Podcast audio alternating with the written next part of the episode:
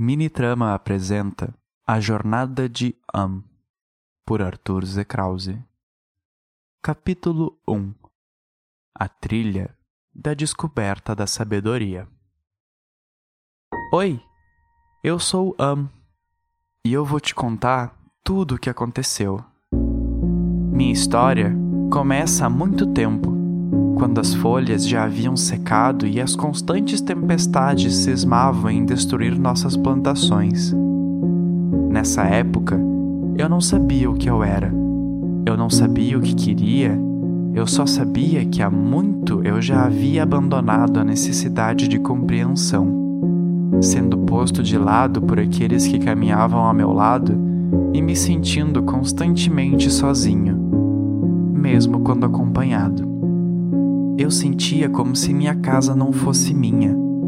Eu sentia que deveria brilhar, longe, além do pico da montanha mais alta, além da vista de todos que me julgavam.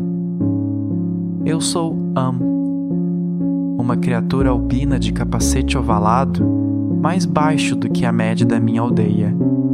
Eu sabia tocar um pífaro de bambu uma preciosidade que guardava junto de meu corpo desmontado em minha pochete. Eu posso parecer gracioso, mas eu nasci com um defeito. Eu não podia falar. Eu não era normal. Durante todos estes anos, eu acompanhei os moradores se fazer ouvir, vozes envelhecer e mães e pais chamar por seus filhos que brincavam árvores à frente mas não eu. Quando eu tentava falar, só se podia ouvir as lufadas de ar que deram origem ao meu nome. Sobre meus pais, eles não estavam mais aqui. Era uma noite chuvosa quando um dos trabalhadores, o Sr. Níquel, errou no corte da árvore e ela caiu para o lado errado, derrubando outras três que estavam no caminho. O Sr. Níquel teve suas pernas esmagadas e meus pais. Bem, eles não voltaram para casa. Hoje, o Sr. Níquel está adaptado à cadeira de rodas e toda semana ele e a Sra. Lufinda me trazem comida o suficiente para até a semana seguinte. Eu não sinto pesar. Hoje, pode-se dizer que eles são como a minha família. Mas minha história não começa ou termina aqui. Ela começa naquela estranha caverna. Eu estava zonzo e perturbado. Sentia minha cabeça ir de um lado para outro, mas meu corpo não se movia. Eu enxergava o teto rochoso do local onde estava, alternando para o negro vazio de como quando nós dormíamos. Eu tentava me mexer, mas nada adiantava. Eu sentia como se estivesse sendo asfixiado, como se um tanque estivesse sobre o meu peito e se recusasse a se mexer. Eu abria e fechava os olhos. Seria isto um sonho ou ainda realidade? Eu já estava enlouquecendo quando despertei. Eu piscava meus olhos várias vezes enquanto sentia as lágrimas escorrerem pelo canto de meu rosto. Eu estava acordado mas ainda assim meu corpo parecia não se mexer.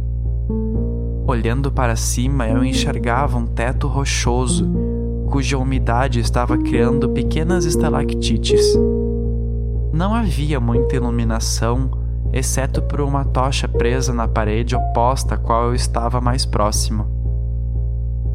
Eu me mexi lentamente e uma dor insuportável correu de minha cabeça para meu braço direito. Me virei de barriga para baixo e levantei, sentando-me sobre as pernas. De minha nuca um líquido quente escorreu e com minha mão esquerda eu o limpei. Era sangue. Ali, onde eu estava deitado, a terracota encontrava-se escura, banhada por uma mancha extensa de meu próprio sangue. Eu limpei minha mão na própria terra e levantei-me apoiando em meus joelhos. Talvez mais rápido do que deveria. Uma sensação de vertigem me golpeou, rodando minha cabeça, fazendo-a latejar e atiçando a dor em meu braço direito. Não deu para segurar. Eu voltei ao chão, agora de quatro, e vomitei o que quer que estivesse em meu estômago. O gosto e o cheiro amargo inundaram aquele lugar. Eu busquei ar, olhei em volta. Enquanto a baba ainda escorria de minha boca e o cheiro tomava conta de meu nariz, eu enxerguei meu bem mais precioso e segurei as lágrimas em meus olhos. No chão, ao meu lado, meu pífaro se encontrava quebrado, partido em dois, mas longe do encaixe adequado. Eu não sei como vim parar aqui, mas com certeza havia sido uma briga perdida. Com dificuldade, eu voltei a me sentar sobre as pernas e observei o lugar mal iluminado enquanto guardava meu instrumento em minha pochete. Uma caverna pequena, uma ruína, detentora de vasos, pratos e lanças quebradas, enferrujadas por um tempo que esquecera de trazer visitas.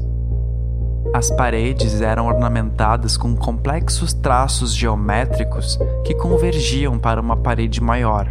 Ao fundo da ruína, onde um enorme quadro de linhas douradas incrustadas em pedra mostravam uma história tão antiga quanto as relíquias de nossa aldeia.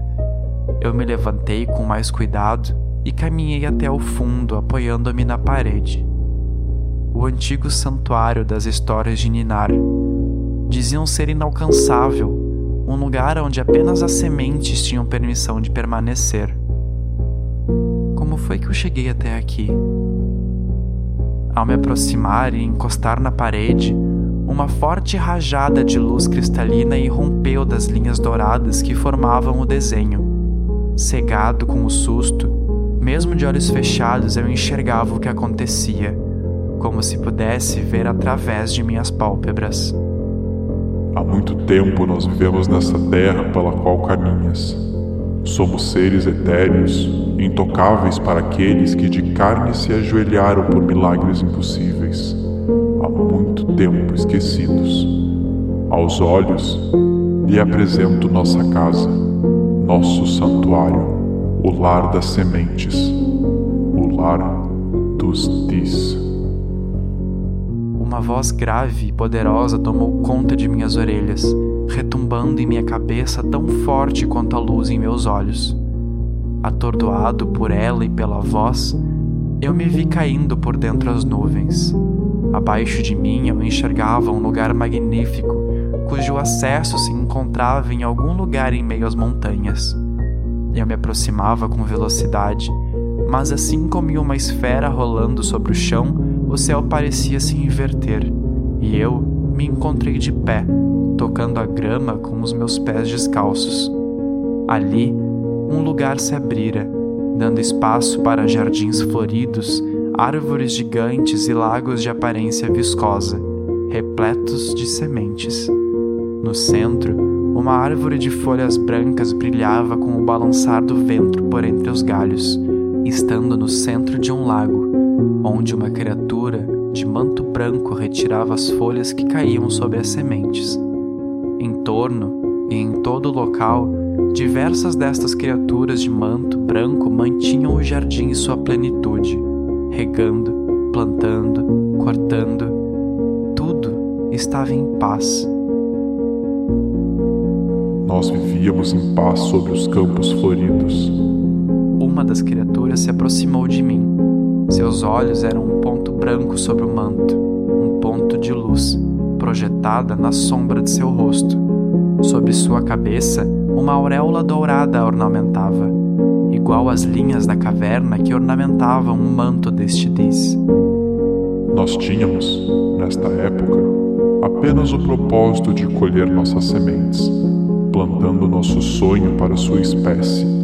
O Dis apontou para a árvore de folhas brancas, onde um de seus companheiros colocava uma das sementes do lago para dentro das raízes da grande árvore. Mas um dia, nós falhamos com o nosso dever. Sem que percebêssemos, ele nos encontrou. E novamente minha visão se distorceu.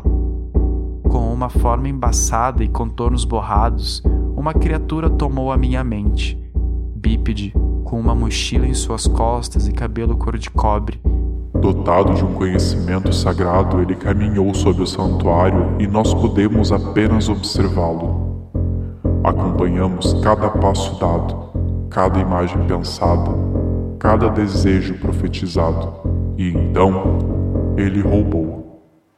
Esguio como uma serpente, ele evitou tocar em tudo que podia, mas sabia que os Dis não poderiam o impedir. Ele percorreu todo o santuário olhando cada lago em sua individualidade e ajoelhou-se em frente ao que jogou o mais adequado, retirando uma de suas sementes e carregando-a até a grande árvore. Os Dis o observavam, inclinados para mostrar curiosidade, mas sem mostrar emoção em suas faces. Ele orou. A criatura pôs-se de joelhos sobre a grande árvore, enterrou a semente ainda envolta em sua gelatina protetora, e juntou suas mãos em frente ao peito. E tudo secou. Em poucos segundos, o santuário foi tomado por uma rajada de vento forte o suficiente para arrancar as folhas da grande árvore. As nuvens se fusionaram, transformando o mais belo dia em uma tempestade sem chuva. Trovões foram ouvidos e uma a uma eles começaram a perecer. Primeiro as flores, secando e apodrecendo tão rápido quanto o vento que soprava. A grande árvore contorceu-se com a vida arrancada de suas mais profundas raízes e então o lago estalou. Todavia, assim como eu havia chegado, eu fora retirado. Antes que pudesse ver o resultado, o Diz ao meu lado tapou minha visão com seu manto perolado. Tudo se escureceu e o santuário desapareceu. Um a um nós desaparecemos de seu mundo. Todos aqueles que eu vira antes, todos os dias, alinhados em minha frente, desaparecendo aos meus olhos como se fossem pó no caminho do vento. Amo, nos ajude. O último diz que ao meu lado me mostrara tudo, desapareceu junto de seus companheiros eu estiquei a minha mão para tocá-lo, para tentar mostrar meu pedido para que ele voltasse, mas a única coisa que eu encontrei foi o toque gelado da parede de pedras da caverna em minha frente. Eu me dei conta de onde estava, depois de lembrar de respirar, engolindo tanto ar que eu quase perdi o equilíbrio. Toquei minha cabeça. O sangramento havia parado. Em minha frente, as figuras pairavam sem vida opacas, incrustadas na pedra de forma tosca e em muitas partes tortas. Eu me afastei e no centro do desenho pude ver a figura daquele que me guiara, o Dis, cujas vestes se equiparavam aos dos desenhos da ruína. Eu não sabia como seguir, sabia que tinha de ajudar, mas não sabia como executar. Apertei minha pochete. Em minhas costas um baque ecoou pela caverna, inundando-a logo em seguida com a luz do dia que me aguardava logo em frente. Eu olhei para a pintura novamente, memorizando cada detalhe que conseguia enxergar e corri para a saída, mirando a luz como a minha única direção.